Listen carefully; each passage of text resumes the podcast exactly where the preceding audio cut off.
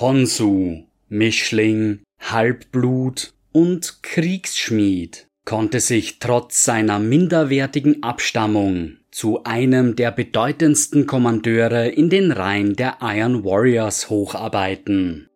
Er überkam auf seinem Weg zahlreiche bittere Rivalitäten und stach Gegenspieler aus, die älter, erfahrener und erbarmungsloser waren als er. Doch keiner in den Reihen der Iron Warriors kam auch nur annähernd an den Hass in Honsus Herzen heran. Er hasste das Imperium der Menschheit, hasste den Leichenimperator und seinen nichtsnutzigen Diener.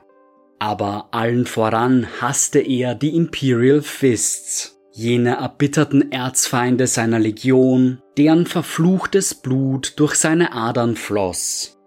Niemand verfolgte die Sache der Iron Warriors so zielstrebig wie Honsu, der alles daran setzen würde, um sein unreines Erbe zu überkommen. Wo andere Iron Warriors das große Ganze schon längst aus den Augen verloren hatten oder sich dem Geflüster eines der vier Chaosgötter hingegeben haben, da blieb Honsu auf das ursprüngliche Ziel seines Primarchens Perturabo fixiert, der Vernichtung des Imperiums des falschen Imperators. Honsus Schicksal wurde bereits bei seiner Erschaffung besiegelt seine Gensaat entstammte dem Apothekarius des 235. Großbataillon der Iron Warriors, einem Legionär namens Sulaka. Sulaka war Opfer eines gewaltigen Verrats geworden, gerade als das Schiff, auf dem er stationiert war, einige Emperor's Children aufnahm. Er wurde von Fabius Beil hinterhältig vergiftet der daraufhin die Gensaat des Apothekari entnahm. Bereits in seine Genforschungen vertieft, hatte Beil dann die Saat Sulakas mit der Gensaat eines Imperial Fist Legionärs verschmolzen, höchstwahrscheinlich der des Captains Felix Cassander. Dieser Mischlingssaat entsprang einige Zeit später Honsu, der sein Leben lang unter seiner Abstammung leiden sollte. Er wurde von dem Kriegsschmied Tarasios ausgebildet und lernte die Wege der Iron Warriors. Honsu wurde aufgrund seiner Herkunft von seinen Brüdern verachtet, konnte sich aber dennoch einen hervorragenden Ruf als Kommandant erarbeiten. Er wurde von dem Wunsch angetrieben, das Erbe seines Blutes zu überkommen und sich als echter Iron Warrior zu beweisen. Honsu konnte sein Können auf zahlreichen Schlachtfeldern unter Beweis stellen. Und als sein Befehlshaber Captain Borak bei Magno 4-Zero ums Leben kam, ging das Kommando über dessen Großkompanie an Honsu über. Er wurde jedoch nicht zum Captain ernannt, denn sein Kriegsschmied Baban Falk wusste, dass Boraks Männer Honsu nie sofort als solchen akzeptiert hätten. Stattdessen wahrte Falk den Schein, als ob er sich nach einem neuen Captain umsehen würde, während Honsu nur temporär das Kommando über die Großkompanie übernahm. Diese List war so effektiv, dass sogar Honsu selbst glaubte, nur der zeitweilige Ersatz zu sein. Erst viel später sollte er die Wahrheit erkennen. 200 Jahre lang führte Honsu die Großkompanie an und stieg im Ansehen der Iron Warriors immer höher an. Er selbst bemerkte dies jedoch nicht, fixierte sich immer nur auf die Beleidigungen und minderwertige Behandlung durch seine Brüder sein größter Rivale zu jener Zeit war ein Legionär namens Kröger, ebenfalls Captain einer der Großkompanien des Kriegsschmieds. Kröger war ein grausamer, kaltblütiger Schlechter, der sich mit jedem Tag mehr den Versuchungen Korns hingab. Der Captain vergeudete keine Gelegenheit, um Honsu an seine minderwertige Abstammung zu erinnern.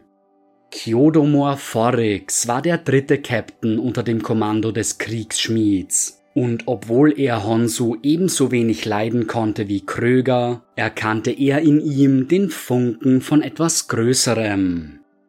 Honsu sollte sein Können kurze Zeit später während der Schlacht um Hydra Cordatus unter Beweis stellen können. Der Kriegsschmied hatte befohlen, die Welt einzunehmen, und es lag nun an Honsu, Kröger und Forix, diesen Befehl Wirklichkeit werden zu lassen. Honsu war als erster auf dem Planeten gelandet und führte ein Infiltrationsteam in die schneeverwehten Berge der Welt. Hydra Cordatus war eine Welt des Adeptus Mechanicus, das von dem 383. Regiment der Juranischen Dragoner verteidigt wurde. Die Juraner hatten den Planet schon über eine lange Zeit hinweg verteidigt, doch keiner von ihnen wusste weshalb. Das Adeptus Mechanicus hatte behauptet, Hydra Cordatus würde als Zwischenlager für Xenos-Artefakte dienen. Doch diese Behauptung hielt einer genaueren Betrachtung kaum stand. Gewaltige Festungen waren auf der Welt errichtet worden. Und neben den Juranern waren auch Titanen der Legio Ignatum auf Hydra Cordatus stationiert. Doch der Befehlshaber Castellan Vauban hielt an seiner Pflicht fest und hinterfragte die Beweggründe der Maschinenpriester nicht. Regelmäßige Truppenübungen und Notfallsdrills sollten die Soldaten in Form halten, denn alles in allem war der Dienst auf Hydra Cordatus ruhig und langweilig. Dies sollte sich nun aber ändern, als Honsu mit seinen Männern auf dem Planeten landete. Über Tage hinweg krochen die Iron Warriors auf die Horchposten der Juraner in den Bergen zu, quälend langsam, um die Sensoren der Anlagen nicht auszulösen. Es gelang ihm, seine zwei Primärziele auszuschalten und so eine Angriffsschneise für die übrige Legion zu schaffen. Einen toten Winkel, aus dem sich die Iron Warriors nähern konnten, ohne entdeckt zu werden. Der Raumhafen Jericho Sturz wurde kurz darauf von den Kräften des Kriegsschmieds eingenommen und Honsu schloss sich wieder den restlichen Legionären an. Als nächstes wurde die Bastion Tor Christo eingenommen und auch diesmal spielte Honsu eine tragende Rolle. Er sollte mit 40 Iron Warriors und rund 6000 Soldaten die Festungsmauern frontal stürmen. Eine ehrenvolle Aufgabe, die er unter schweren Verlusten erfolgreich abschließen konnte. Kurz darauf begann die Belagerung der Hauptfestung des Planeten, und Honsu beaufsichtigte das Ausheben der Gräben und das Platzieren der Belagerungsmaschinen. Noch während die Iron Warriors sich auf das Stürmen der Festung vorbereiteten, machten die Verteidiger einen überraschenden Ausfall. Imperial Fists waren den Juranern zur Hilfe gekommen, und gemeinsam versuchten sie nun, die dämonischen Belagerungsmaschinen der Iron Warriors zu vernichten. Honsu wurde während der darauf folgenden Kämpfe von Castellan Prestre Vauban zu einem Duell herausgefordert. Der Iron Warrior konnte den Menschen zwar bezwingen, verlor während der Konfrontation jedoch seinen rechten Unterarm. Nachdem die Iron Warriors den Angriff zurückgeworfen hatten, erhielt Honsu einen neuen bionischen Arm der einst dem Champion Kortrisch gehört hatte. Als die Dämonenmaschinen der Belagerer zerstört wurden, wurde Honsu für einen kurzen Moment von einem Dämon besessen, was ihn im Ansehen des Kriegsschmieds aufsteigen ließ. Die Verteidiger gaben alles, um den Vormarsch der Iron Warriors aufzuhalten, doch schließlich wurde ihr Schicksal durch Verrat aus den eigenen Reihen besiegelt. Die Streitmacht des Kriegsschmieds konnte in die Festung eindringen, jedoch nicht ohne gewaltige Opfer. Kröger war kurz zuvor von seiner Sklavin Lieutenant Larana Utorian getötet worden, die in einem Moment der Verzweiflung die von einem Dämon besessene Rüstung des Legionärs übergestreift hatte. Captain Forix wurde während des Angriffs von einem Warhound-Titan der Legio Ignatum in Fetzen gerissen. Nichtsdestotrotz konnte der Kriegsschmied sein Ziel erreichen als er in die Gewölbe unter der Festung einbrach. Hier lag das große Geheimnis Hydracordatus verborgen. Der Grund, weshalb dieser scheinbar nutzlose Planet so schwer befestigt war.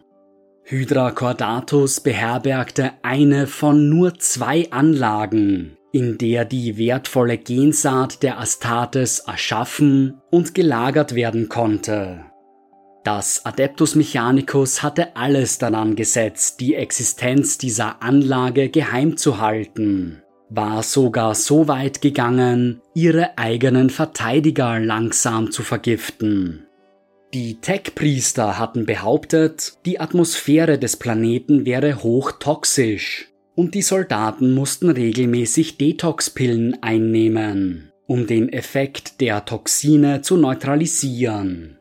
In Wirklichkeit handelte es sich bei diesen Pillen jedoch um ein langsam wirkendes Karsinogen, das die Soldaten nach sechs bis zehn Jahren regelmäßiger Einnahme tötete.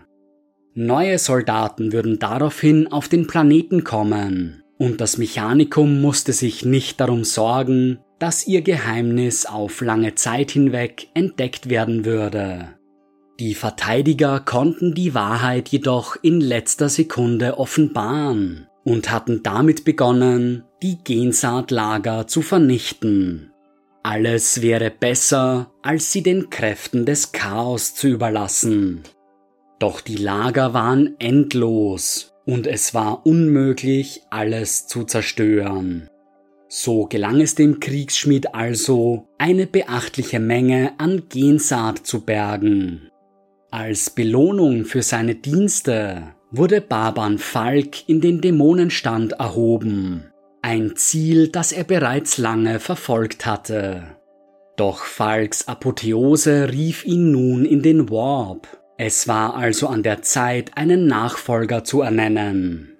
In Honsu hatte er diesen Nachfolger gefunden, denn er hatte sich in den vergangenen Wochen mehr als auszeichnen können.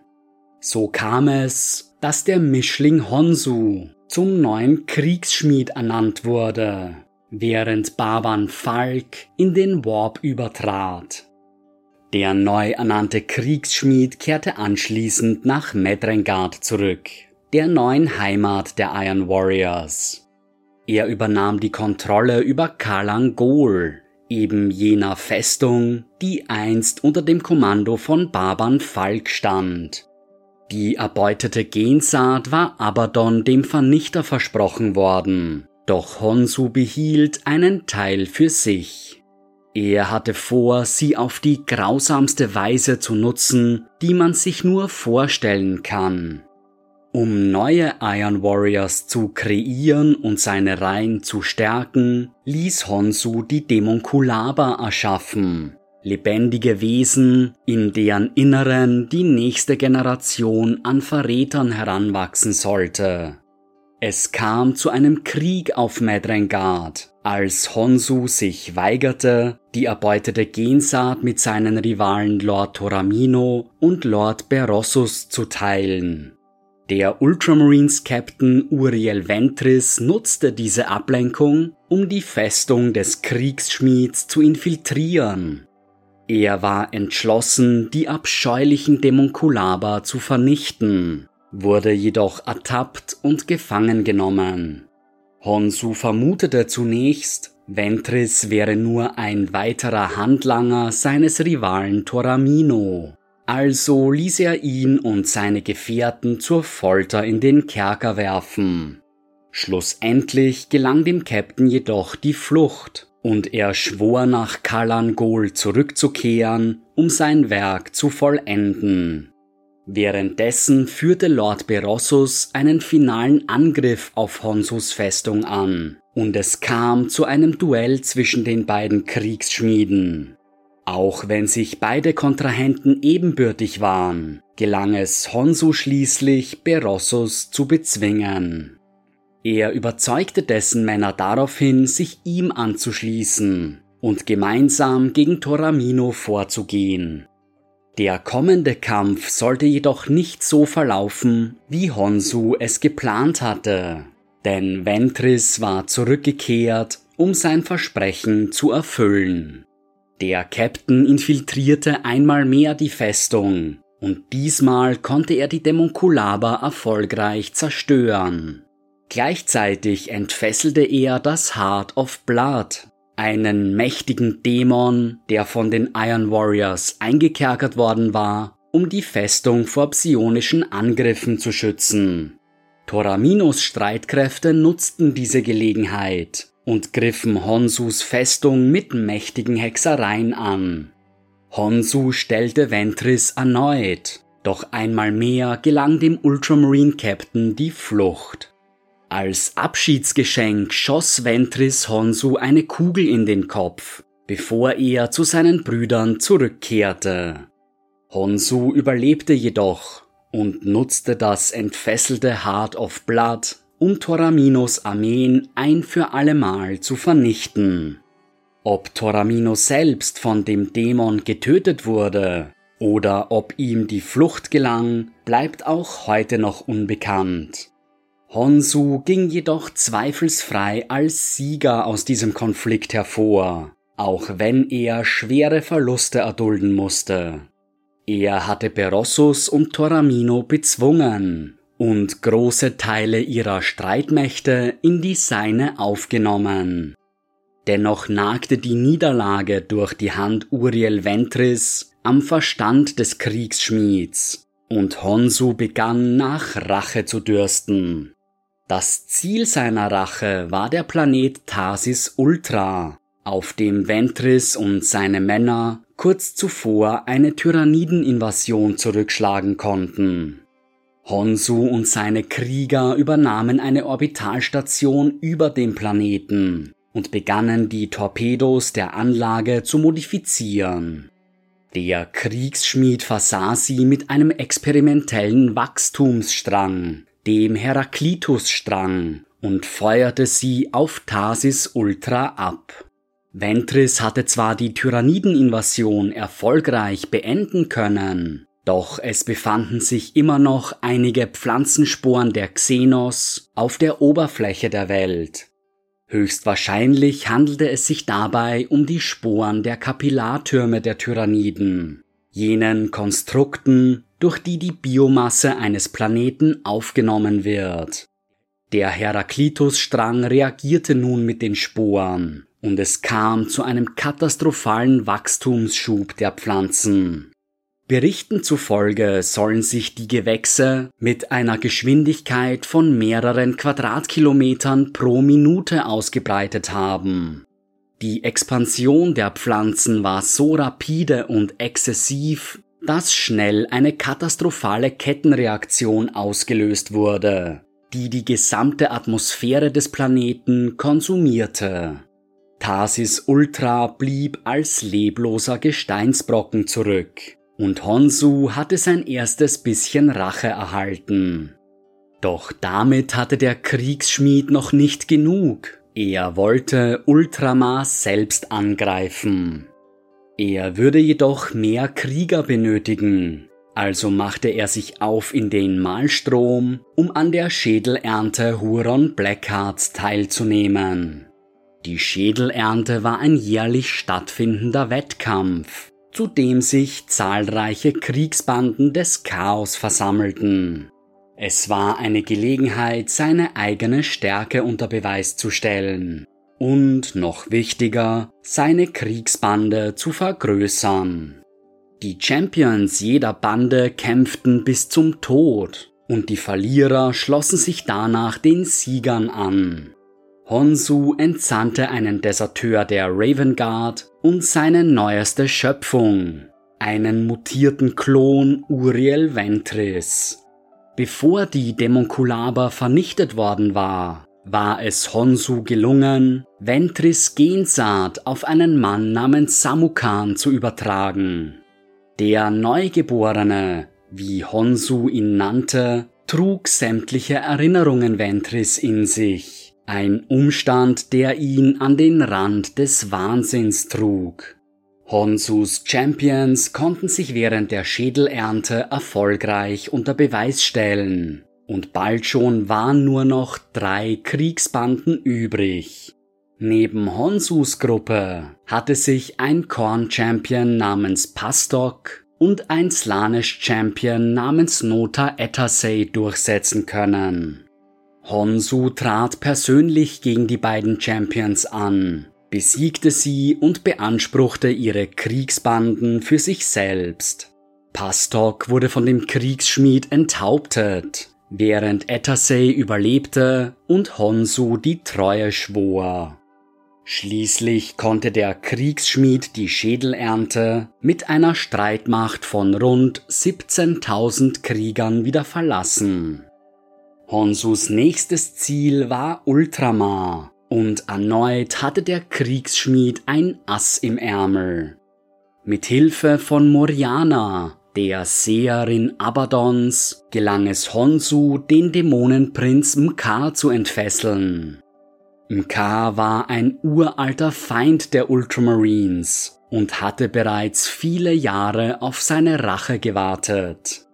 Der Krieg gegen Ultramar begann, als Mkar seine Dämonenarmee auf den Planeten Tarentus entfesselte und die Bewohner der Welt abschlachtete. Danach zog Honsu mit seinem Gefolge nach Kalt, dem Heimatplaneten Ventris. Mkar hatte den Kriegsschmied angewiesen, die Gruft von Ventanus zu vernichten, die letzte Ruhestätte eines vielgerühmten Ultramarine Captains, der Kalt während des Bruderkriegs vor den Wordbearers verteidigt hatte. Dank der Erinnerungen des Neugeborenen konnte die Gruppe die Gruft schließlich ausfindig machen. Als Honsu Ventanos Sarkophag genauer untersuchte, bemerkte er eine einzigartige Klinge, die mit dem Captain begraben worden war.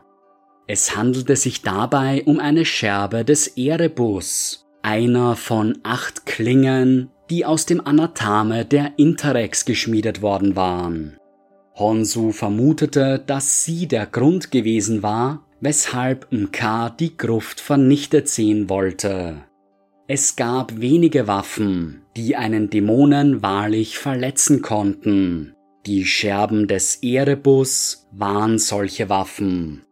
Noch bevor Honsu seine nächsten Schritte planen konnte, erschien plötzlich Uriel Ventris mit einer Gruppe von Ravengard-Legionären.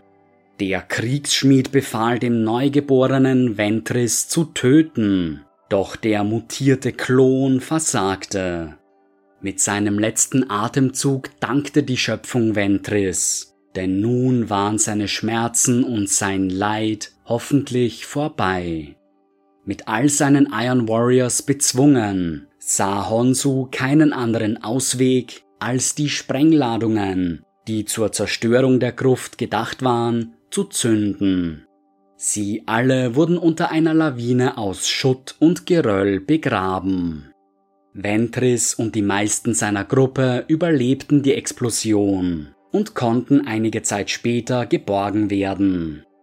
Auch Honsu gelang die Flucht, denn dank einer Bohrmaschine, die die Iron Warriors genutzt hatten, um in die Gruft einzudringen, konnte der Kriegsschmied entkommen. Sechs Monate lang versteckte er sich in den Tunneln unter Kalts Städten und wartete auf die Gelegenheit, ein orbitalfähiges Shuttle zu stehlen.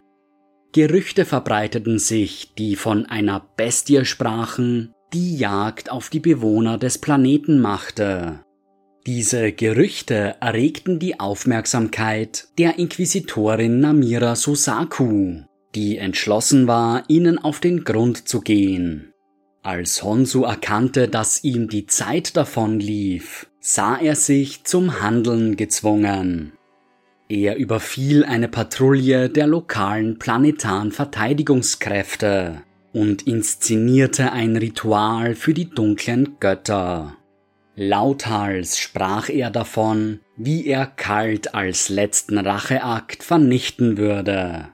Wie erwartet, lockte diese Tat die Inquisitorin und eine Handvoll Ultramarines zum Schauplatz des Gemetzels. Die überlebenden Soldaten berichteten entsetzt, was sie gehört und gesehen hatten. Susaku schlussfolgerte, dass es nur einen einzigen Weg geben konnte, wie ein einzelner Iron Warrior einen ganzen Planeten vernichten konnte. Er müsste eines der geothermalen Kraftwerke sabotieren, welche die Atmosphäre der Welt regulierten. Würde es ihm gelingen, die Anlage zu überladen, würden massive tektonische Verschiebungen und Energieausfälle dafür sorgen, dass die unterirdischen Städte der Welt kollabierten. Noch während sich die Inquisitorin am Schauplatz des Verbrechens befand, erreichte sie eine Nachricht von einem nahegelegenen Kraftwerk. Eine Aufklärungsdrohne der Iron Warriors war über der Anlage gesichtet worden. Der Plan Honsus schien nun bestätigt. Susaku befahl den planetaren Verteidigungstruppen nach High Side City, Karls größtem Raumhafen, zurückzukehren während sie selbst mit den Ultramarines zum Kraftwerk aufbrechen würde. Dies war genau, was Honsu erwartet hatte. Er hatte sich in der Chimäre der Verteidigungskräfte versteckt, und während sein Häscher einer falschen Spur folgte, war er kurz davor, den Planeten zu verlassen. Kaum am Raumhafen angekommen, übernahm er das Kommando über ein Leichentransport-Shuttle, das Verstorbene zu den imperialen Begräbniswelten brachte. Honsu nahm den Navigator als Geisel und zwang ihn, den Kurs des Shuttles zu ändern. Dies wiederum alarmierte drei Ultramarines, die sich ebenfalls an Bord befanden. Doch dem Kriegsschmied gelang es, sie auszuschalten. Kurz darauf kehrte er zu seiner Schlachtbarke Warbreed zurück und verließ mit dem gefangenen Navigator das Ultramar-System. Er hatte vor, nach Medrengard zurückzukehren, mit der Absicht, eine Audienz bei seinem Primarchen Perturabo zu erhalten. Dies sollte vorerst das letzte Mal gewesen sein, dass das Imperium Honsu zu Gesicht bekam. Doch das Feuer der Rache brennt noch immer im Herzen des Kriegsschmieds, und es ist wohl nur eine Frage der Zeit, bis er seine Iron Warriors erneut in den Kampf führt.